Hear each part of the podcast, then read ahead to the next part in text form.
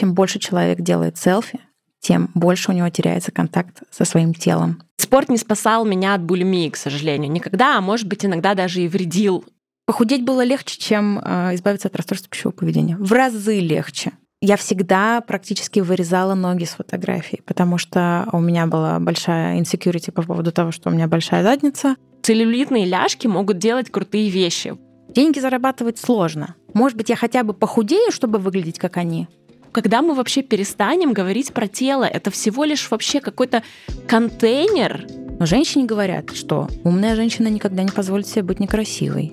Я зашла в группу, которая, гадай, как называется? 40 килограмм. 40 килограмм. Я не преувеличиваю, когда я говорю, что я точно спокойнее без соцсетей. Всем привет! Вы слушаете подкаст «Ешь спокойно. Все об отношениях с едой и самим собой». Это проект для всех, кто столкнулся с нарушениями в пищевом поведении и хочет освободиться от тревоги, ограничений и деструктивных мыслей о еде и собственном теле. Я автор ведущая подкаста Яна Задорожная – и сегодня у меня в гостях основательница Центра лечения расстройств пищевого поведения Хангри Кристина Селиверстова. Хангри объединяет психологов и психотерапевтов, которые работают именно в области расстройств пищевого поведения и позволяет получить профессиональную помощь всем, кто страдает от анорексии, булимии, компульсивного переедания и других нарушений пищевого поведения. Центр работает пока в онлайн-формате, однако скоро появится возможность и очных приемов – Впрочем, об этом Кристина расскажет сама подробнее в нашем интервью. Кроме того, она поделится своим личным опытом борьбы сначала с анорексией, а впоследствии булимией и откроет свой рецепт выздоровления.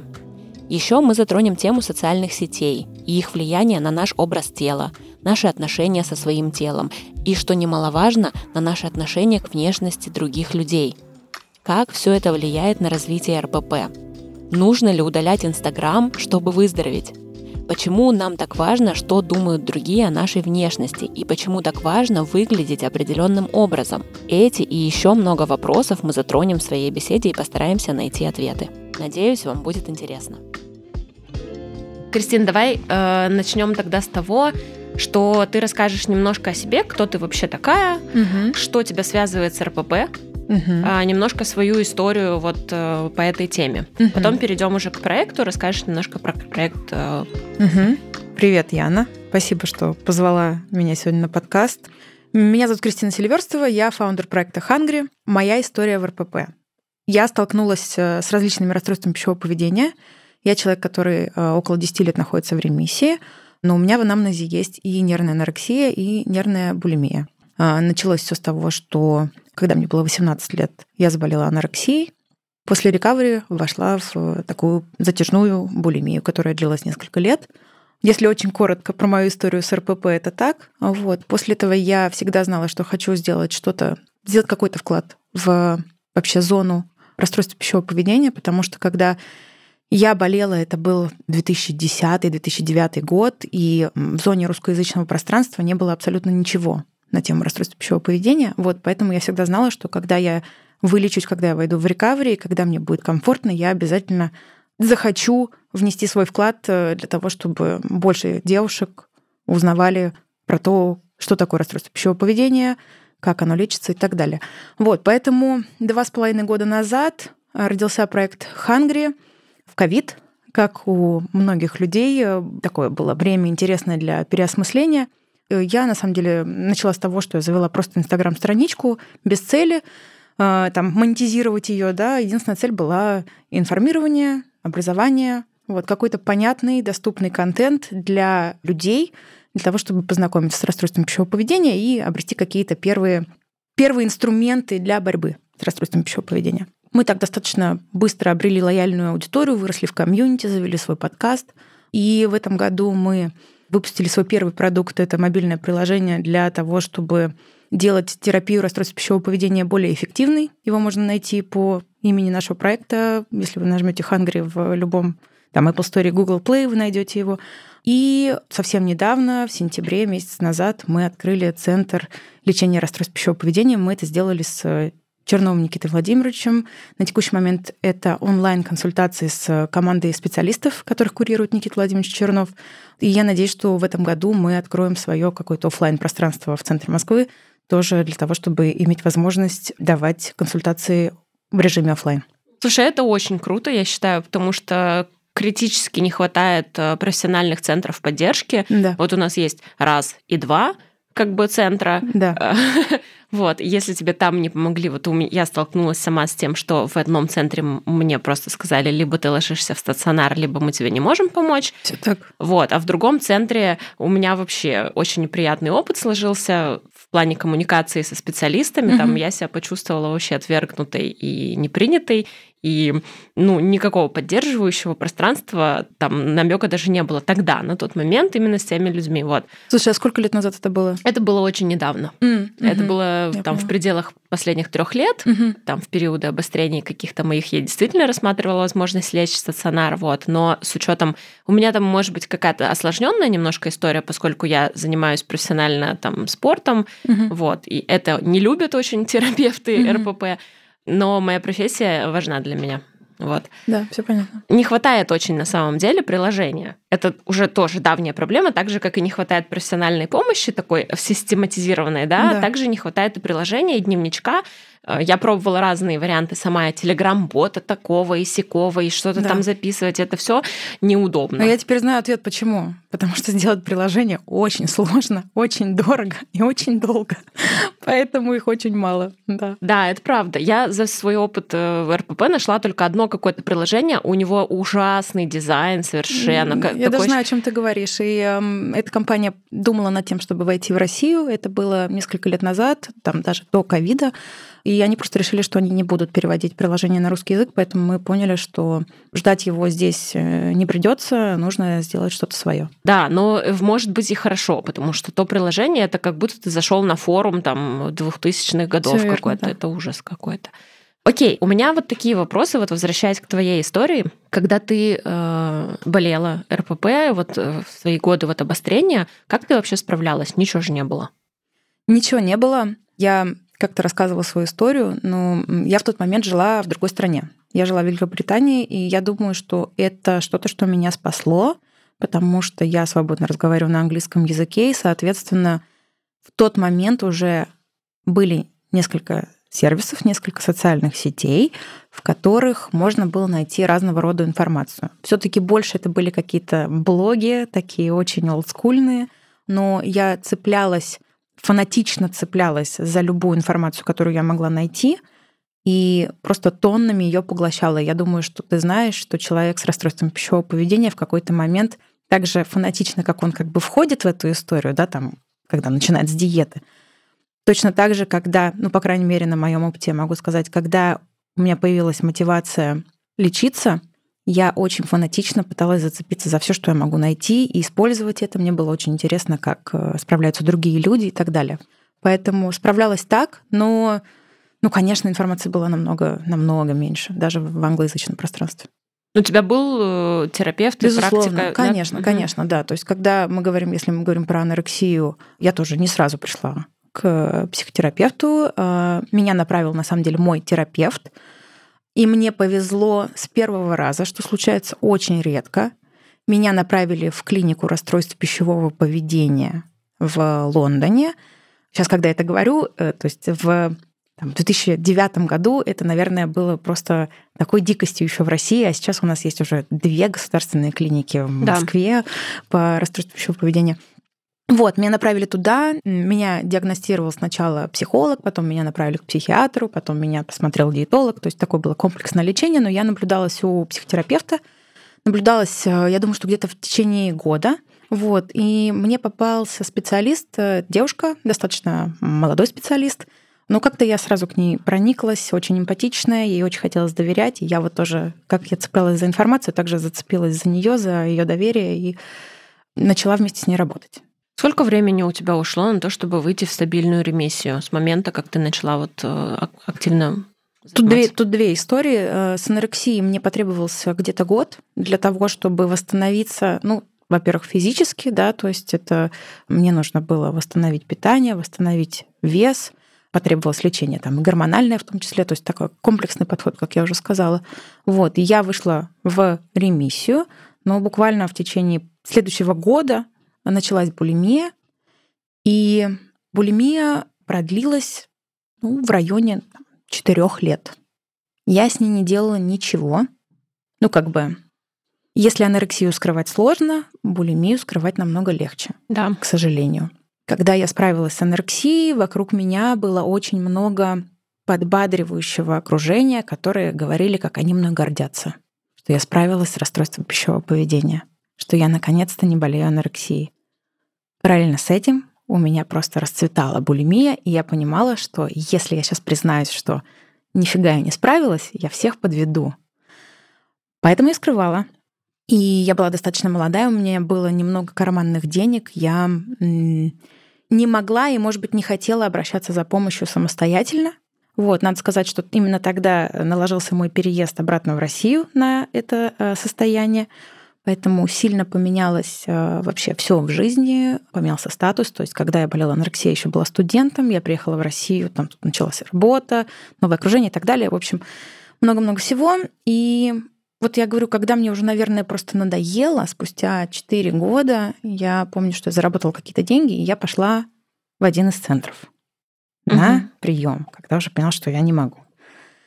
И мне было так страшно рассказать родственникам про это, что я сказала своему психиатру, говорю, вы знаете, я, наверное, позову всю семью к вам на прием, и вы им расскажете, что происходит, потому что я не могу. Так случилось, вот, и с того момента как бы Опять же, я была достаточно замотивирована, и я к тому моменту, то есть это уже там было где-то 5 лет расстройства пищевого поведения совокупно, я была достаточно информирована. Я была очень информирована. Мне даже казалось, ну что мне может рассказать человек в клинике расстройств пищевого поведения. Я ему сама что угодно расскажу. Да. Настолько я была информирована, я думаю, что как и большинство людей с этим заболеванием, потому что нас всех объединяет перфекционизм, а, такое упорство и так далее. Вот. Ну, собственно, да, я не осталась, я не сдержалась в той клинике.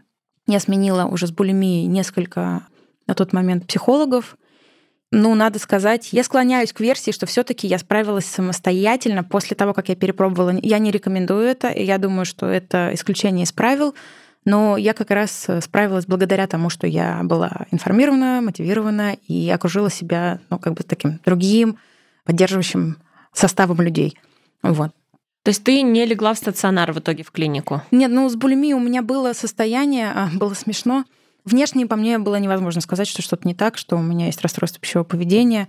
Вот. А для человека, который не знает, что такое булимия, тем более это было бы каким-то каким-то а, потрясением, я думаю. И когда я пришла вот к психиатру на прием, я говорю, вы знаете, я пришла, э, то есть я не просила меня диагностировать, я говорю, с чем пришла? Я говорю, у меня булимия. Он на меня так посмотрел, ухмыльнулся, говорит, почему ты думаешь, что у тебя булимия? Может быть, нет. Ты же не врач, что ты себе диагностируешь? Я говорю, ну, знаете, если я э, на протяжении нескольких лет э, от 5 до 10 раз каждый день переедаю, вызывая рвоту, я практически уверена, что у меня булимия. Он такой, ну, да, вероятнее всего, я понял. Это так было немножко забавно. Я не легла в стационар, просто мне а, порекомендовали терапию, мне выписали фармакотерапию, вот, и, собственно, отправили на амбулаторное лечение. Очень знакомая реакция врача, на самом деле, у меня тоже была похожая, и меня это просто взбесило очень сильно, потому что, ну, нельзя быть такими нахальными с людьми, да. которые пациентами являются и вообще э, в такой уязвимой точке жизни находятся. Да, своей. когда я болела анорексией, а у меня был опыт одного похода к врачу в Россию в очень дорогую европейскую клинику, Э, можем не называть название, э, но на тот момент это была единственная клиника, где прямо на сайте можно было найти специалиста по расстройству пищевого поведения. И когда я вошла с весом 36 килограмм, она мне сказала, да, в принципе, все не так плохо, смотрю, у тебя до сих пор есть э, щечки, а щечки это мой комплекс был там вообще с младенчества, мне кажется. Я всегда комплексовала по поводу овала своего лица раньше, сейчас уже нет. Я просто расплакалась и убежала. Приходит ребенок, ну, я думаю, что 18 лет еще ребенок, 36 килограмм. Она говорит, ну, что ты, все нормально. В общем, да, я очень рада, что спустя там, сколько, 15 лет мы в другой точке. И в России есть специалисты, которым идти безопасно. В том числе у нас в проекте мы этих специалистов рекомендуем. В общем, очень важно. Да, да. Я просто хочу еще сказать, что э, несмотря на то, что мы действительно в другой точке, все еще есть специалисты, которые, ну, они могут быть очень хороши в том, что они делают в лечении РПП. При этом они могут не быть тактичными людьми. Некоторые, может быть, люди смогут это преодолеть и все-таки получить от них какую-то пользу. Вот. Я не смогла, например, это преодолеть. Угу. Ну, просто вот этот первый шаг, все, как бы я, может быть, хотела бы лечь в стационар, я даже посмотрела, как у них там все устроено, но вот, э, вот эта манера коммуникации, она просто все разрушила.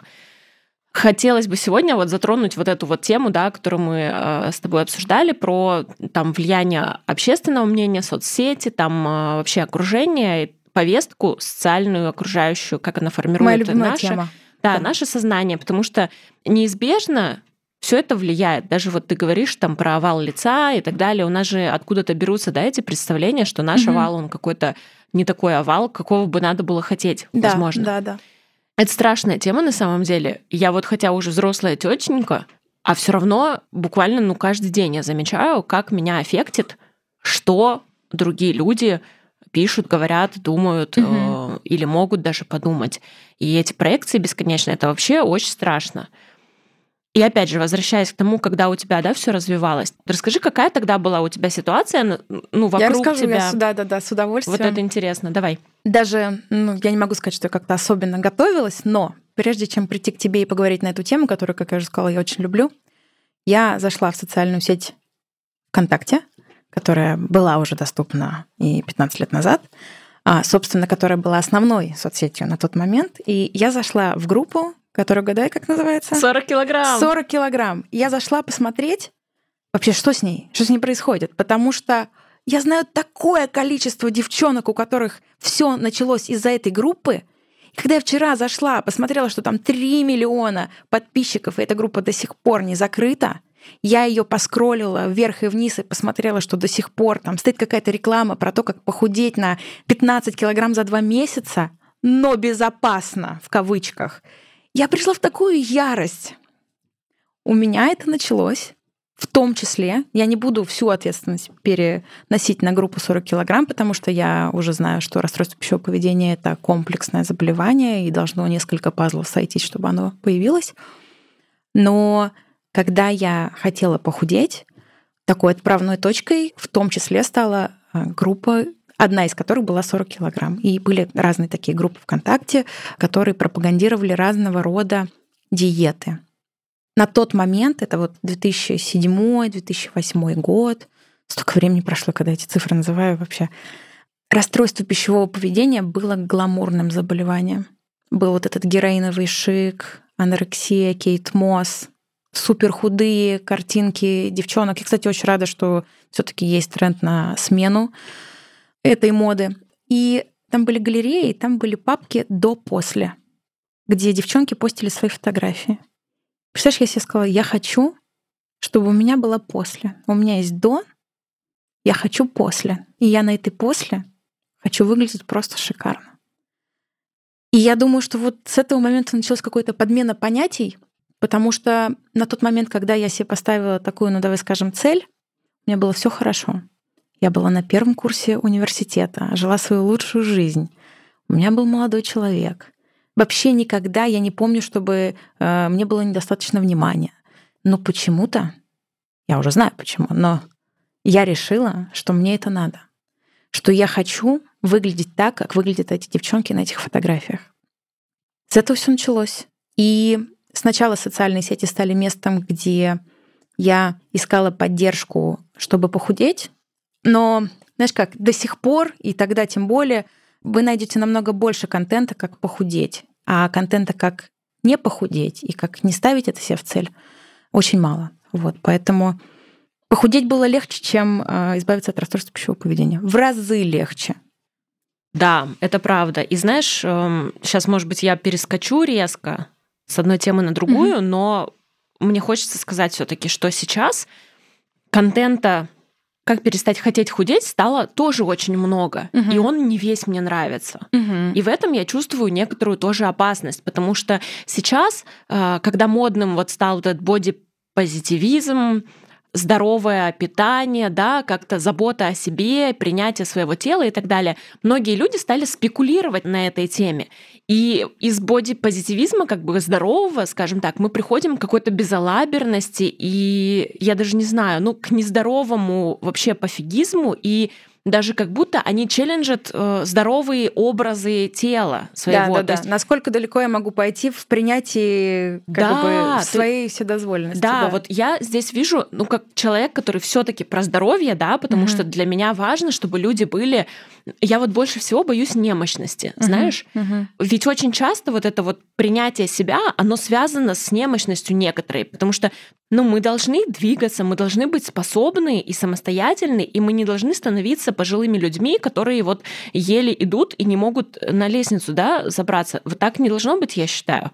А вот это вот... Психотерапевт тебе сказал, мы никому ничего не должны.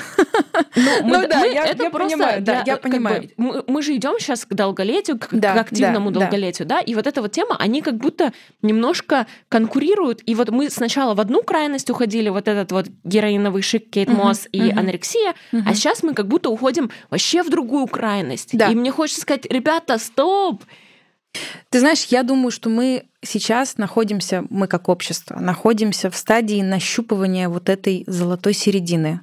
Потому что постить про то, как классно ты занимаешься спортом, какая у тебя подтянутая фигура, сколько у тебя кубиков, это супер. Это соберет много лайков, это понравится друзьям, тебе начнут писать молодые люди о том, какая ты классная. А вот а постить про то, какая ты не идеальная, ну, сейчас я думаю, что все таки все равно, да, есть это движение. Я думаю, что ты про это знаешь, потому что ты являешься потребителем такого рода контента. Большинство людей все таки которые не были, может быть, связаны еще с расстройством пищевого поведения, видят больше все равно такой идеальной картинки. Вот. Если человек выходит в соцсети и говорит, смотрите, я вот такой, у меня волосатые подмышки, там, я ем сколько хочу, и я уже так немножко подбираюсь к морбидному ожирению, да, вряд ли он получает большое количество поддержки, да, скорее всего, у нас все равно есть, и я не думаю, что это нужно поддерживать или там стимулировать, да, то есть эту вседозволенность, я за какую-то золотую середину, но должно пройти время. То есть мы сейчас ушли вот в эту, во вторую крайность, да, часть людей — Дальше как-то это, я надеюсь, сбалансируется, и мы встретимся где-то посередине, где не стыдно быть собой, где если у меня прыщ, я спокойно могу выйти на улицу, я не буду стрессовать или переносить, э, не знаю, ни деловую встречу, ни свидание, да. И если у меня не идеальная фигура, и я не фитнес-тренер, я все равно могу позволить себе надеть платье мини. Думаю, что просто нужно чуть больше времени на это. Тут я согласна абсолютно с этими тенденциями. Просто мне кажется, что у некоторых людей вот этот культ, как бы, скажем, не идеального тела, он с какой-то точки зрения тоже вносит вклад в эту вот 40-килограммовую группу, знаешь, потому что есть люди, которые смотрят на эти несовершенные тела mm-hmm. и такие, типа, боже, я не хочу быть это ужасно, это кошмар, и это вообще... То есть Э, смотри, это с какой-то стороны это все равно фиксация на образе тела. Да, то Всё есть верно. вот, и у меня с этим проблема, что почему, когда мы вообще перестанем говорить про тело, это всего лишь вообще какой-то контейнер биомеханический. Ну да. И мы столько про него говорим. Вот в РПП вот это вот меня расстраивает больше всего. И в выздоровлении от РПП меня это тоже расстраивает, что ты как бы выздоравливаешь от РПП, и все равно ты должен постоянно думать о том, как ты выглядишь, и что это окей, что я вот так выгляжу. Я не хочу вообще думать о том, что я как-то выгляжу. Это интересная точка зрения.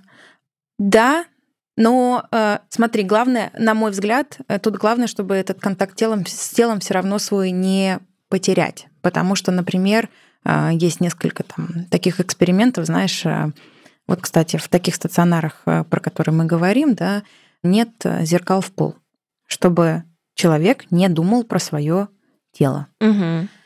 Также, например, догадайся, какая самая популярная, а, как это сказать, какой самый популярный стиль фотографии? Селфи. Фотографии без тела, фотографии лица. И знаешь, какое есть интересное исследование, что чем больше человек делает селфи, тем больше у него теряется контакт со своим телом, и тем больше он а, недоволен своим телом. Я не уверена про выборку, да, но вот э, сейчас идут как бы вот такие исследования в эту сторону, потому что, опять же, соцсети здесь играют большую роль. Мы привыкли краситься, на лицо можно наложить фильтр, да, через соцсеть, и э, можно сделать очень красивый селфик. Но тогда ты теряешь контакт со всем, что ниже шеи, и не чувствуешь тела. Вот, поэтому я поняла, о чем ты говоришь. Я согласна с тем, что нам уже надо просто отстать друг от друга и перестать. Э, я думаю, что это в наших руках, кстати. Нам нужно перестать э, зацикливаться на телах друг друга. Нам нужно перестать давать друг другу комплименты, когда мы видим, что кто-то похудел. Нам нужно перестать с подружками обсуждать, что там вчера я съела пирог, а сегодня я на 5 километров э, больше пробежала. Честно говоря, вот э, сейчас я как бы, как все знают уже, что я не поддержу такую беседу, да, это называется там жирные разговоры в том числе. Ну, кто-то говорит, я похудела, я так рада, я купила себе там одежду на один размер меньше. Я говорю, ну, классно, прости, не поддержу, не, не могу про это поговорить с тобой. Просто потому что, вот как ты сказала, я не очень хочу циклиться на теле. Угу. И я не хочу подбадривать человека, который циклится на своем теле.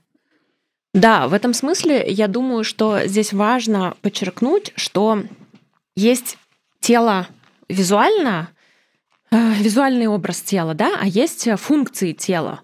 Вот. И я бы просто хотела, чтобы фокус внимания людей сместился э, с того, как тело выглядит, на то, что тело делает. Да.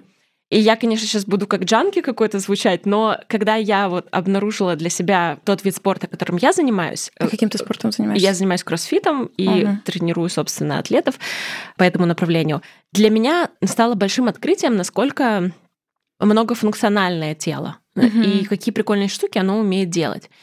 И в работе сейчас я вот тоже стараюсь, у меня буквально вот вчера был случай, когда моя атлетка поделилась тем, что вот она купила себе эсочку, э, ага, типа вот, да, да, да, майку. Я порадовалась, конечно, за нее, потому что, ну, она радуется, я радуюсь, окей. Но в то же время я бы хотела, чтобы у них тоже менялось вот это вот сознание о том, что э, чтобы они радовались эсочке, как эсочке, больше тому, что они вот на один килограмм больше что-нибудь там подняли, подвинули, или на 10 прыжков больше смогли сделать угу. там и так далее. Потому что функция тела, по сути, это то, э, что нам нужно для того, чтобы жить прикольную жизнь угу. а не то, как это тело выглядит. То есть даже целлюлитные ляжки могут делать крутые вещи. Вот, короче. Класс, это должно быть заголовком, мне кажется, этого подкаста. Целлюлитные ляжки могут делать крутые вещи. Согласна. Две вещи, вот, которые здесь хочу тебе отразить. Э, во-первых, я с тобой на тысячу процентов согласна. Функциональность тела — это что-то, что, а, сначала меня вывело из булимии, без шуток. Если мне кто-то скажет, вообще, в чем условно, секрет твоего выздоровления, я скажу, что я в какой-то момент прониклась эмпатией к своему телу. Не к тому, как оно должно выглядеть, а я сказала ему спасибо, тело, что ты так много лет уже терпишь то, как я над тобой издеваюсь. Я сейчас попробую за тобой поухаживать так, как я могу. И поухаживать не походить на антицеллюлитные массажи и занимать себя снова там спортом, а я буду за тобой ухаживать, я буду тебя кормить, мы будем с тобой двигаться, и мы не будем после каждого приема пищи ходить э, в ванную комнату. Это, во-первых. А второй момент, эм, что вот эта вот функциональность, это что-то, что меня в свое время увлекло спортом. Потому что каждый раз, когда я приходила в спортзал для того, чтобы похудеть, я ненавидела тренировки. Конечно. Это казалось мне, я думаю, так, ну ладно, 45-60 минут я вытерплю. Пойду. И я делала черти что. Вот просто я засекала время, ставила на Apple Watch таймер. Я думаю, я 60 минут в зале. Болталась, что-то с кем-то болтала, э, слушала музыку, только не занималась. Но я думаю, надо похудеть, надо вот и смотрела еще на эти счетчики калорий, которые вообще ни, нифига не репрезентативные. Знаешь, там вставала на кардиотренажер и думаю, так, ну смотри, я тут сожгла что-то, значит, я смогу себе там на 200 больше калорий позволить что-то съесть. Как только я подумала, блин, мне интересно, сколько я могу потянуть вообще. Знаешь, там какой мост я смогу сделать. Когда я пришла в зал, и, знаешь, там сначала э, мне там полтора килограмма, блин, показался супер тяжелым, потом, когда я там, не знаю, первый раз в каждую руку взяла по семь с половиной, или там, когда я сделала свой первый присед с такими уже солидными блинами, я думаю, нифига себе ты какая вообще, вот все не mm-hmm. так, все вообще намного интереснее. Этим тоже можно увлечься, здесь тоже есть свои как бы крайности, да, но это про функциональность. Самый мой интересный на текущий момент опыт со спортом был, когда мы с друзьями решили э, пробежать гонку героев, и все вместе готовились к этому мероприятию. Это было и единение, и какая-то работа в команде. В общем, очень-очень классный опыт. По поводу эсочки и по поводу вообще одежды. Ты же наверняка согласна с тезисом, что одежда нас может вести в заблуждение, потому что если бы эта та же девочка пошла, возможно, в другой бренд и купила бы, да, она могла бы там найти футболку эмочки, потому что там другой крой.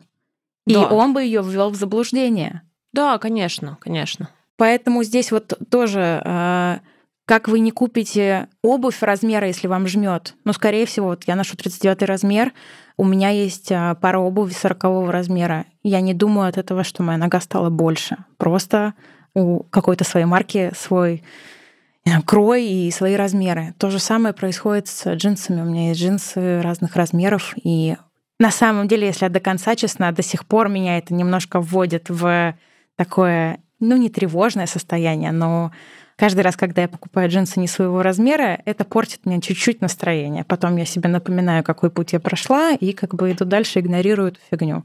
Если раздражает, можно срезать этикетку и не думать про это.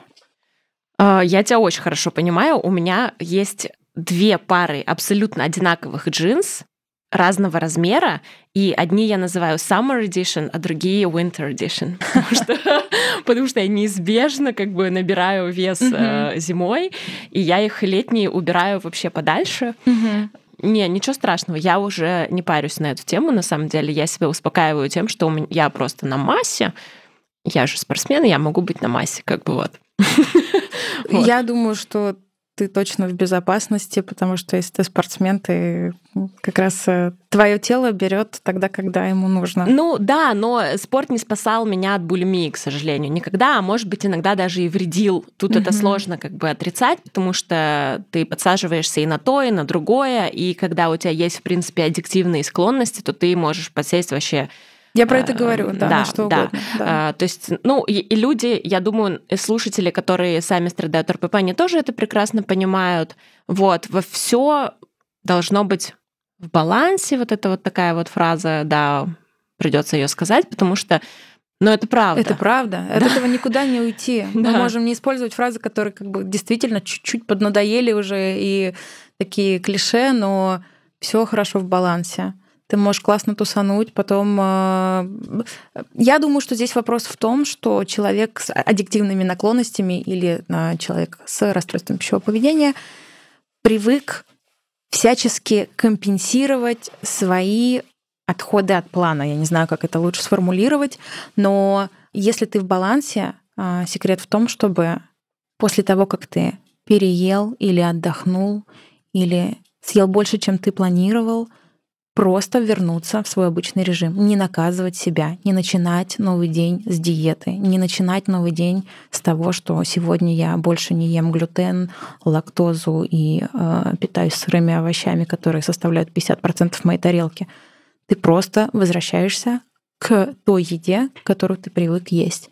И именно так, и это, я думаю, что единственный способ — порвать этот порочный круг, а, йо-йо дайтинг, вот это вот, да, что называется, когда ты худеешь, срываешься, худеешь, срываешься.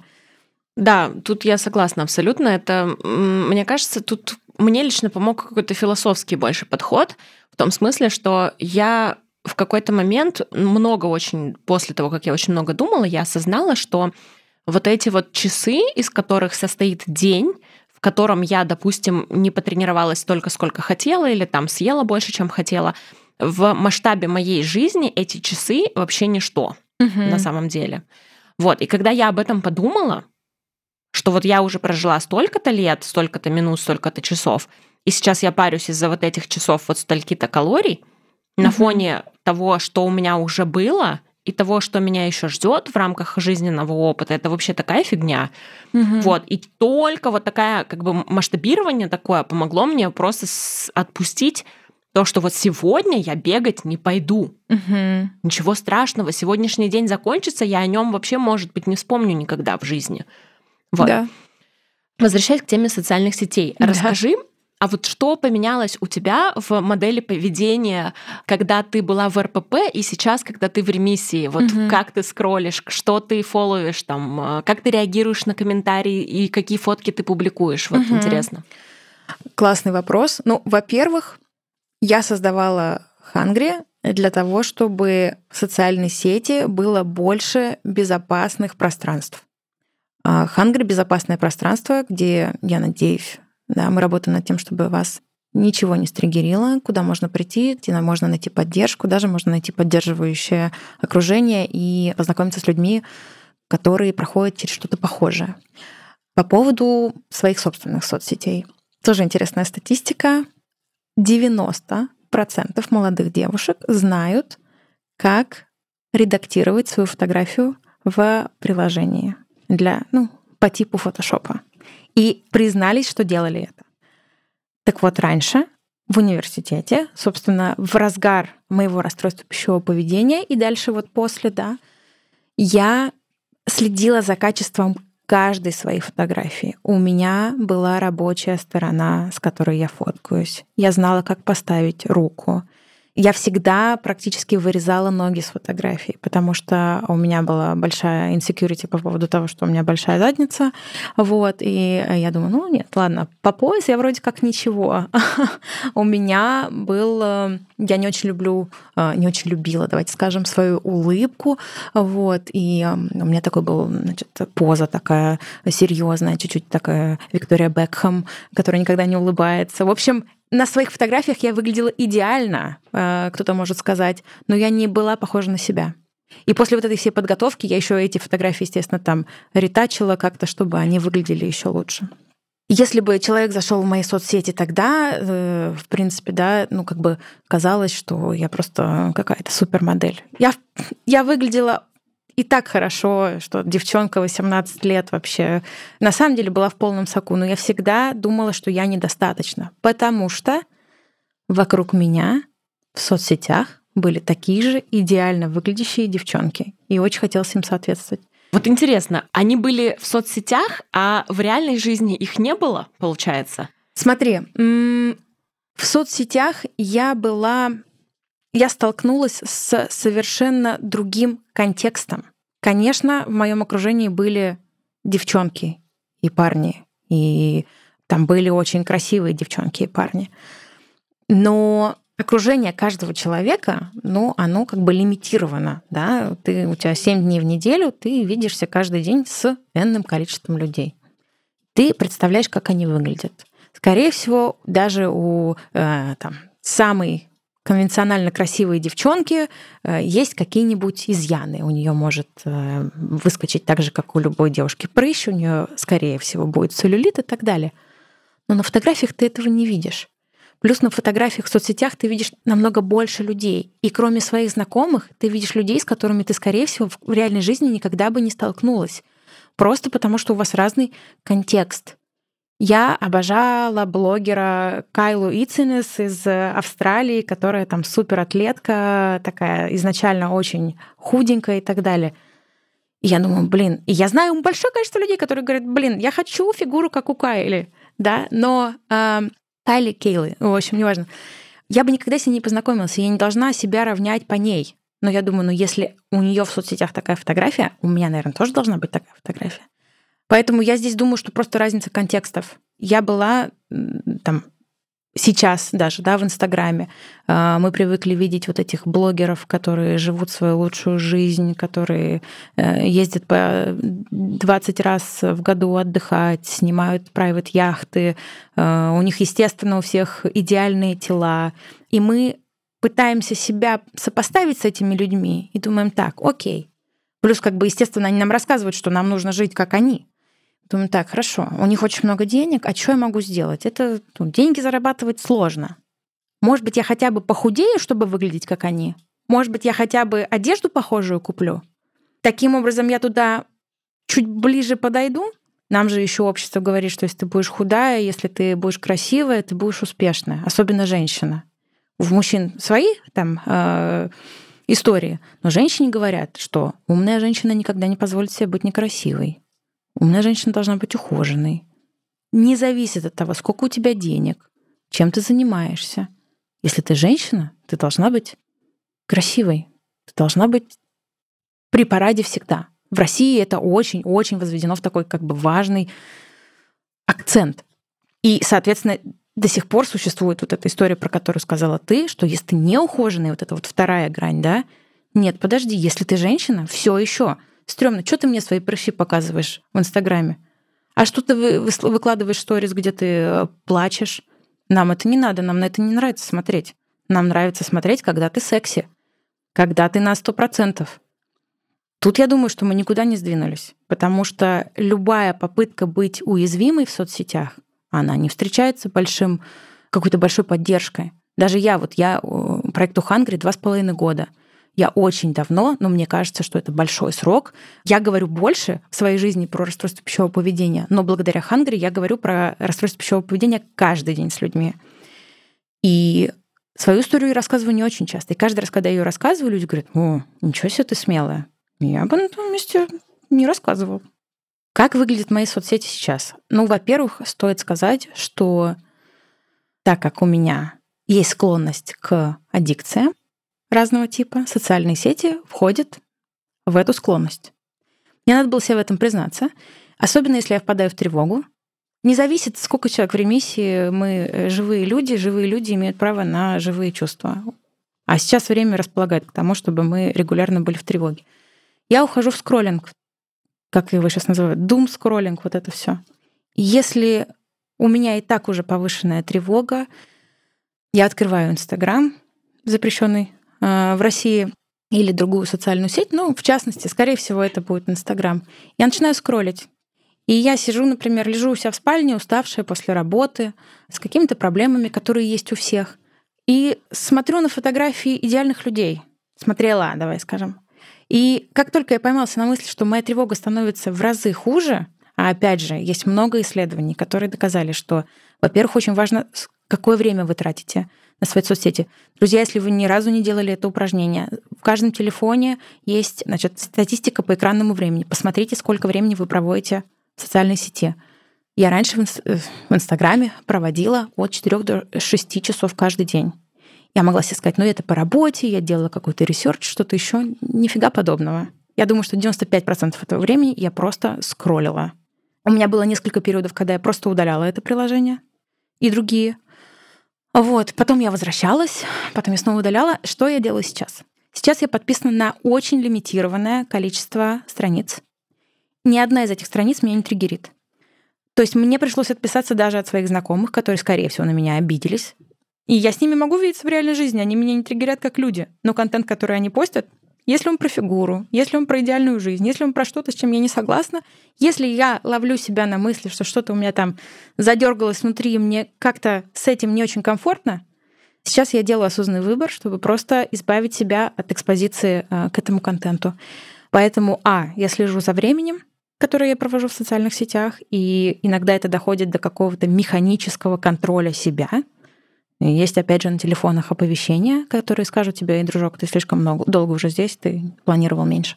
Во-вторых, все соцсети сейчас очень умные. Они вам подкидывают тот контент, который вам интересен.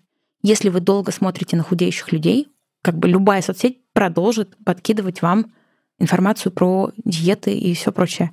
Как только вы подписываетесь на более безопасные э, паблики, скорее всего, через время и сменятся ваши рекомендации. Это вас не ограждает, но как бы мне кажется, что это такой более безопасный способ. Вот. Но у меня все равно есть дни, когда я отдыхаю от соцсетей. У меня сейчас есть мои такие social detox э, дни. О, это прикольно. Я не преувеличиваю, когда я говорю, что я точно спокойнее без соцсетей. Я сейчас переползла в Телеграм, мне там безопаснее, мне там спокойнее, потому что, и я надеюсь, что так будет, Телеграм на текущий момент не дает тебе какие-то рекомендации. У меня платный аккаунт, который даже не дает мне рекламу, то есть я читаю только то, что я хочу читать. У меня нет чего-то, что я не хочу видеть. В Инстаграме я пытаюсь проводить как можно меньше времени, и в аккаунт даже по работе у меня чаще всего входят девчонки из команды, которые занимаются SMM.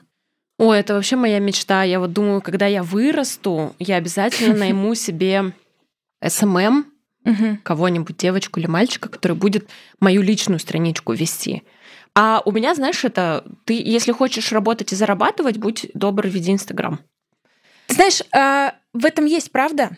То есть я знаю, что я давно могла бы вырастить свой личный бренд покруче, чем он есть сейчас, потому что сейчас обо мне знают только через Хангри, потому что я только там появляюсь как э, эксперт или фаундер, как угодно это можно назвать. И я знаю даже, что вот так вот русским языком я зарабатываю меньше из-за этого, потому что быть инфлюенсером сейчас достаточно просто, доступно, и это точно очень быстро приводит к понятным дивидендам. От да. того, что тебя знают, приглашают тебя куда-то, э, приходят в твой бизнес и тратят там больше денег, и там размещают у тебя рекламу. Ну, в общем, что угодно. Каждый раз, когда я делаю, а я делала несколько подходов, даже девочки из моей команды говорят, слушай, давай ты будешь чуть более активна, давай что, если мы сейчас подумаем про твой личный бренд и так далее. Ловлюсь на мысль, что это не совсем комфортное для меня пространство. Сидеть с тобой разговаривать мне комфортно, потому что мы э, пришли поговорить про тему, которая откликнется многим. И потому что это не про меня. И потому что я здесь не говорю, что я какая-то супер-пупер, а вы все сидите и слушаете, как жить. Здесь так какая-то более бесшовная интеграция, что ли, и она не совсем про меня, она больше про тему, и она даже не про тебя. Поэтому пока вот нет. Пока я очень пассивна, может быть, что-то поменяется. Потому что, в принципе, я думала про это. все таки социальные сети — это не зло само ну, по себе. Это просто инструмент. И только от нас зависит, как мы этим инструментом пользуемся, что мы туда выкладываем, что мы читаем.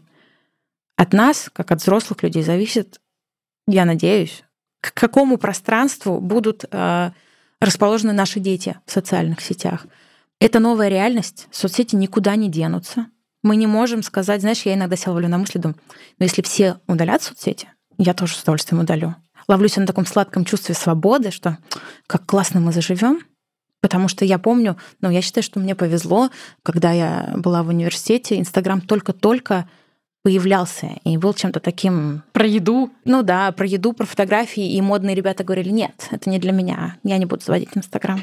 Таких людей сейчас очень мало. Хотя, кстати, вот уже там э, люди 30 плюс, я вижу все больше, говорят, я удалил Инстаграм. Вот у моего мужа нет Инстаграма, например, уже как 5 лет. Он его удалил, и ему, ему не кажется, что ему это надо.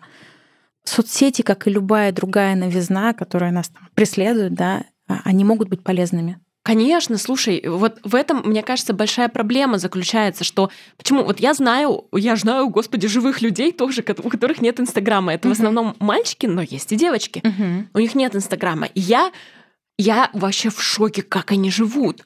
Потому что, ты знаешь, ну, тебе нужно там постричься, тебе нужно вот подшить брюки, прости господи. Uh-huh. Как ты найдешь, где это сделать? В смысле, ну, мне вот нужно, да, мне да. нужна мастерская, которая приедет ко мне домой, заберет мои брюки, подошьет и привезет.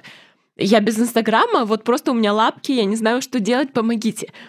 И ты туда заходишь, как бы вроде за делом, угу. и он тебе там пыш-пыш-пыш-пыш-пыш в тебя вот это вот все. Да. Это вообще, мне кажется, это Хорошее, хороший тоже, если нам можно сделать какой-то в описании, не знаю, чек-лист, как пользоваться социальными сетями более безопасно и продуктивно. Но еще одна штука, вот ты про нее сейчас сказала, я тоже ее использую.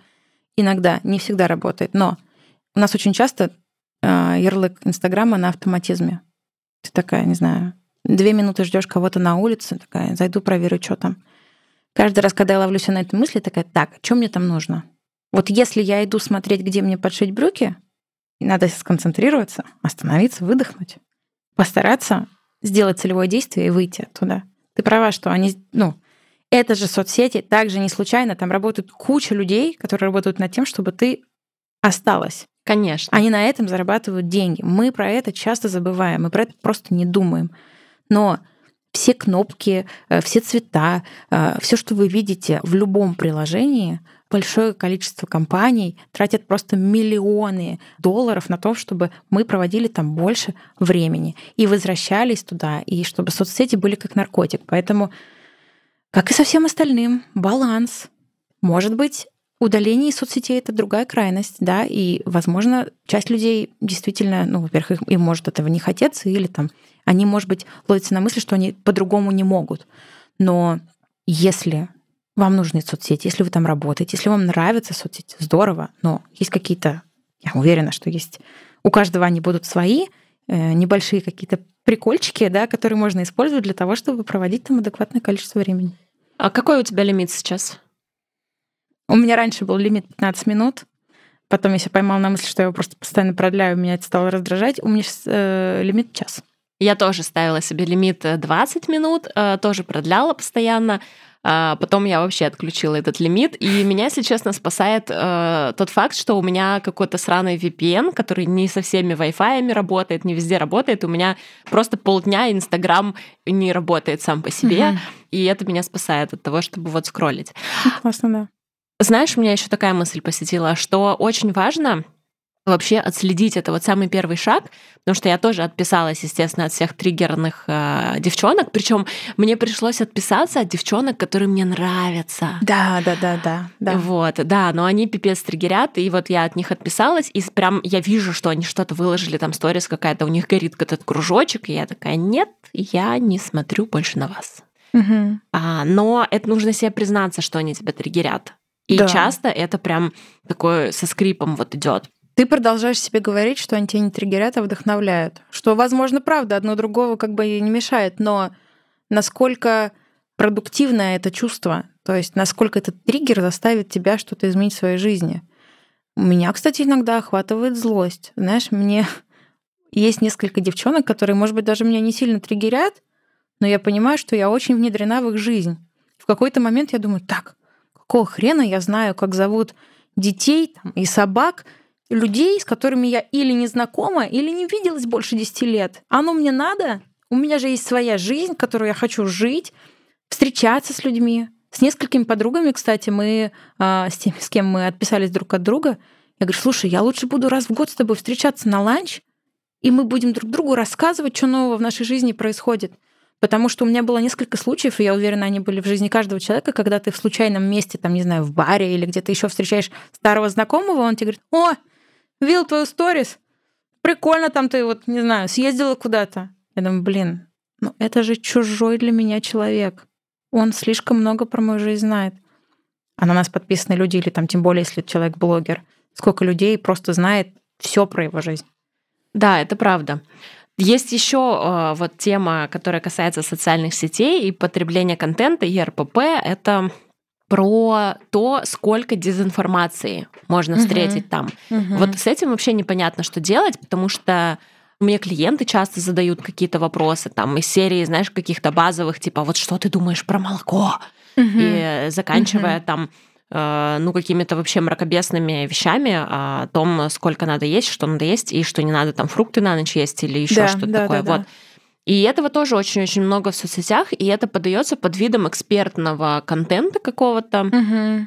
И это большая проблема. Вот как ты тогда, может быть, раньше на своем пути вот выздоровления отсеивала экспертов от неэкспертов? Да. И вообще, ну, смотри, я думаю, что я питаю слабость к науке, понимаешь? Я вот человек, у которого... Я, во-первых, циник, во-вторых, я как-то сильно расположена к науке, к медицине, поэтому до сих пор я, если я потребляю какую-то информацию, мне повезло, я никогда не увлекалась, знаешь, там, ни эзотерикой, ни какой-то там лженаукой или что-то еще. И даже если вот в моменты, когда я начала интересоваться психологией, психотерапией, я всегда тяготела к научно-доказательным методам. К сожалению, на текущий момент действительно в нашей стране а, никаким образом не регулируется, кто может давать консультации, кто нет. И большинство психологов ищут своих клиентов в социальных сетях для того, чтобы найти клиента, ну, психологи, нутрициологи, понимаешь, целая профессия, а, кто угодно, нумерологи, не знаю, астрологи. И для того, чтобы найти себе клиентов, достаточно э, написать в шапке профиля, что ты эксперт. Девочки за несколько тысяч рублей, там какие-то тоже, которые отучились на продюсеров, помогут тебе упаковать твою страницу, сделать фотосессию, и вперед ты уже как бы готовый консультант. Мне про себя сказать легко, потому что я как-то, правда, ни разу не прибегала к тому, чтобы найти специалиста в социальной сети, например. Либо я шла по рекомендации людей, которым я могу доверять, либо я шла в какие-то понятные а, учреждения. А, что касается, если бы мне там сейчас пришлось давать совет другим людям, я думаю, что все-таки, во-первых, очень важно а, работать над развитием вот этого пресловутого критического мышления. Потому что э, дезинформация нас преследует не только про еду, а вообще, вообще интернет-пространство — такое не очень регулируемое место, где каждый человек может э, написать все, что угодно, постоянная подмена фактов, нашими э, умами манипулируют. Вот. И очень важно сверяться, очень важно проверять информацию. У меня есть хорошая аналогия. Я год назад стала мамой. Вот. И первый порыв был обрести комьюнити матерей, которые там, значит, и что-то с ними обсуждать. Я подписалась на несколько мамских чатиков, и я выпрыгнула оттуда просто спустя ну, меньше, чем день. Потому что это очень токсичное пространство. И как вот врачи говорят, не гуглите свои болезни или симптомы, сразу лучше, ну, как бы, да, если вас что-то беспокоит, обращайтесь к специалисту. А, не звоните подруге, описывайте, что у вас там произошло. Обратитесь к специалисту, к человеку, который получил а, высшее образование, подчеркиваю, высшее, не прошел, не прослушал курс онлайн, не там, получил проф перед подготовку. Я ничего против не имею, но все-таки как бы человек, который получил базовое высшее образование по своей специальности, и дальше он может делать все, что угодно, там, получать специализацию и так далее. И смотрите на факты, почитайте исследования. Мы живем в век, когда э, вы можете зайти в интернет и бесплатно найти исследования ну, практически на любую тему. Тут есть нюанс. Исследований слишком много. И есть исследования, которые противоречат друг другу. Опять же, можно прочитать и то, и другое, посоветоваться со специалистом, понять, к, ну, как бы, какая точка зрения вам ближе, да, к чему вы склонны доверять больше. Но вот постоянно этот фильтр постоянный фильтр. К сожалению, есть штуки, которые просто записаны на подкорку. Вот как ты говоришь там про вред молока, про не есть после шести, вред винограда и банана э, какой-то особенный, про то, что ананас сжигает жир. Что еще есть? Вот Сельдерей такого... вообще да. сгорает, пока ты его несешь к рту. Да, да, да, да, да. Понимаешь, то есть это что-то, что просто как будто бы вот уже даже мы такое там второе или третье поколение, с которым эти байки там проносятся, но достаточно попробовать, опять же, вот для человека с расстройством пищевого поведения, а, например, какой страх? Я начну есть, я поправлюсь, потому что в том числе мне про это паблики говорят, что вот я сегодня там позволю себе торт, если я завтра его не отработаю, то обязательно это где-то у меня там, что, что там, 3 секунды на языке, 10 э, лет э, на теле, или что-то, как фраза была какая-то такая, знаешь? Нет. Ну вот, в общем, а... теперь знаешь. А, просто проверять. Вот когнитивно-поведенческая терапия, там есть как бы упражнения на вот условно такую же экспозицию, да, ты думаешь, что молоко тебе вредит. Есть люди, которым молоко противопоказано. Пьешь молоко, ты следишь за своими ощущениями. Если ты чувствуешь себя хорошо, на здоровье пей молоко. Еда после шести. Если у человека есть страх, попробуй поесть в семь, потом попробуй поесть в восемь. Ты убедишься, что ничего в твоей жизни не меняется, кроме того, что ты по вечерам теперь не страдаешь. И все. Ну, как бы вот это такие маленькие шаги. Можно прям прописать себе план, можно прописать мифы, да, или вещи, в которые ты склонен верить, и прописать себе план, как ты для себя пробуешь эти вещи испытать. Вот. Ну да, это, это все подразумевает некоторую гибкость и готовность человека, и, конечно, меняться и челленджить вообще свои взгляды. Часто можно встретить э, какой-то категоричность, радикальные какие-то ригидные убеждения, которые вот так вот, у меня это работает вот так и никак иначе. Пожалуйста. Всё. Ну, э, да, окей. Есть люди, то есть тут можно себе разрешить еще не соглашаться с другими и дать им. А как, расскажи мне, вот мне интересно, как ты, к экспертам, как ты их фильтруешь? Ты знаешь, у меня вот есть опыт э, попытки обратиться к Инстаграм специалисту. Это было в пик моей булимии. Угу как-то мне просто Инстаграм подкинул эту страничку, э, вообще какая-то просто рандомная э, девушка, женщина, которая там переехала в какой-то другой город, региональный, вот, сбежать хотела там от своего РПП, ей не удалось, потом как-то, короче, она, эм, она продавала свою личную историю, очень запал... Продавала, ты имеешь в виду, она про нее рассказывала и на ней строила. Да, да, да. Она э, строила на этой своей личной истории свой экспертный контент, рассказывала, собственно, что вот она прочухала фишку, и теперь она помогает другим э, девушкам, у которых РПП, и в частности булимия. Она вот специализировалась прямо на булимии. Угу. И у нее были какие-то аудиокурсы, угу. даже, ну да, вот что-то такое. Я этот купила этот один аудиокурс у нее, прослушала его. Это опять же все было на пике. Вот эти люди, которые э, проживали лично этот опыт, они знают, что ты, когда находишься, короче, в обострении, ты очень ну, восприимчивый и действительно готов сцепиться за любую соломинку, и, и ты способен э, гиперболизировать какие-то эффекты, может быть, или там искать, э, находить то, чего нет, э, там, где этого нет, в общем. Угу. Вот, и я этот курс слушала в надежде, что он станет какой-то волшебной таблеткой для меня, знаешь, что он, естественно, не стал. Потом я хотела ее консультацию э, какую-то купить, вот, и, в общем, я даже вступила с ней в переписку с этой девушкой. Угу. И Помню, что я обсуждала со своим другом, стоит ли мне или не стоит. На тот момент а, у нее консультация стоила семь с половиной тысяч. Это было там mm-hmm. сколько-то лет назад, и это было больше, чем а, консультации психологов, которые я когда-либо брала. Mm-hmm. Вот тогда. И меня смутило, что она мне предложила аудиоконсультацию. Mm-hmm. То есть даже не звонок по скайпу или там по зуму, mm-hmm по скайпу. Вот я вспомнила тоже.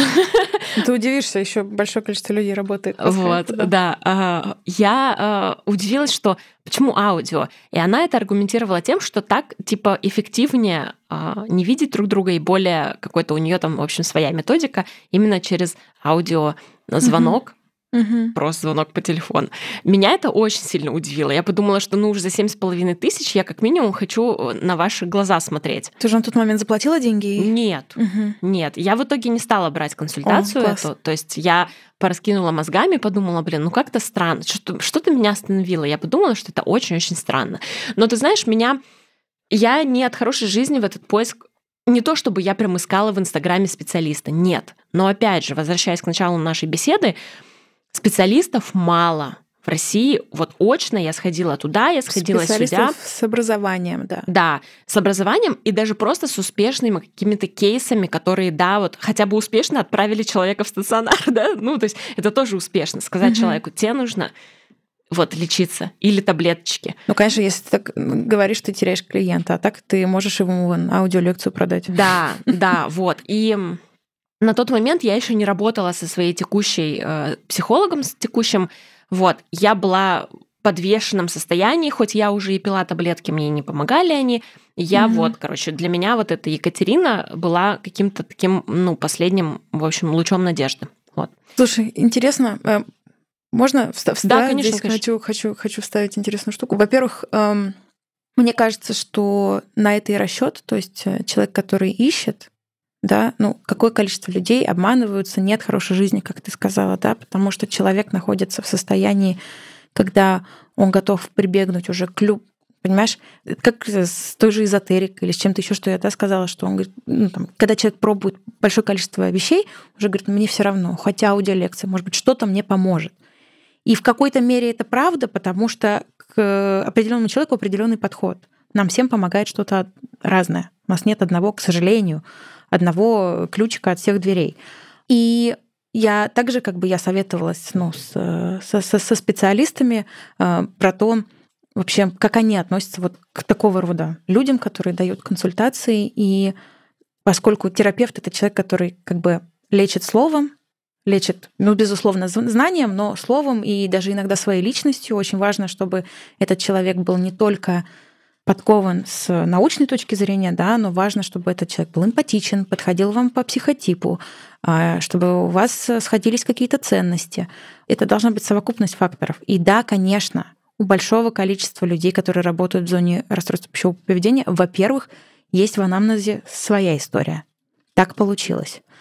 Во-вторых, э, как и с другими многими заболеваниями, я знаю, что у большого количества людей, у большого количества девушек — есть позыв после того, как они излечились от расстройства пищевого поведения, помогать другим.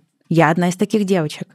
Я даже так мотивировала свое э, выздоровление. И я думаю, что ты относишься к этим людям, да, что я, мне станет лучше, я начну помогать другим. Я отучилась на психолога-консультанта, вот, но мое высшее образование другое. У меня нет а, высшего психологического образования. Я прошла профпереподготовку, и у меня была развилка. Как я тебе сказала, я тяготею к науке, и я понимала, что вот пройдя, хотя это был там хороший длинный курс, я прошла их несколько, я очень интересующийся человек, я понимала, что я буду обманывать себя, если я вот сейчас начну консультировать.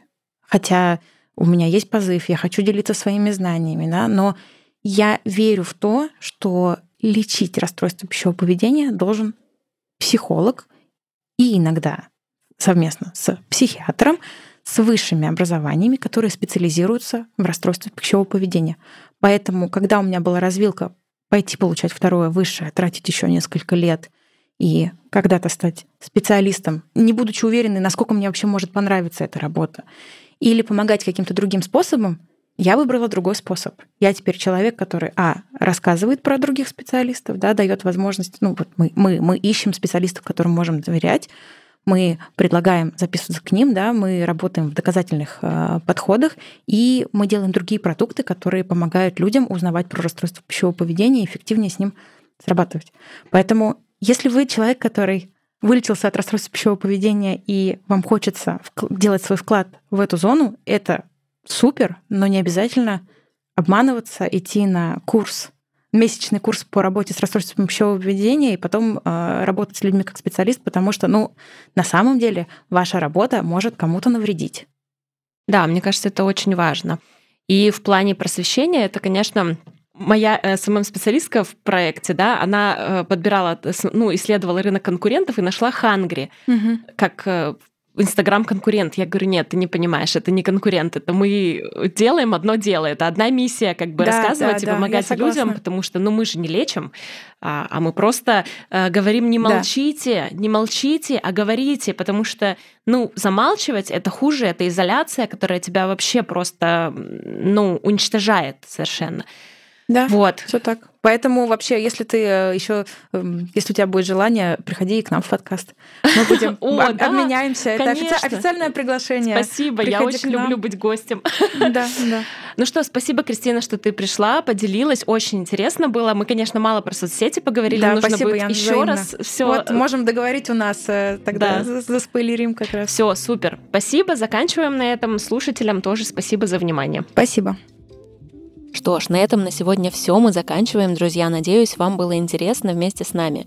Пишите свои комментарии, вопросы, делитесь мнением и своими личными историями в Телеграм, ссылка на который будет в описании к этому выпуску.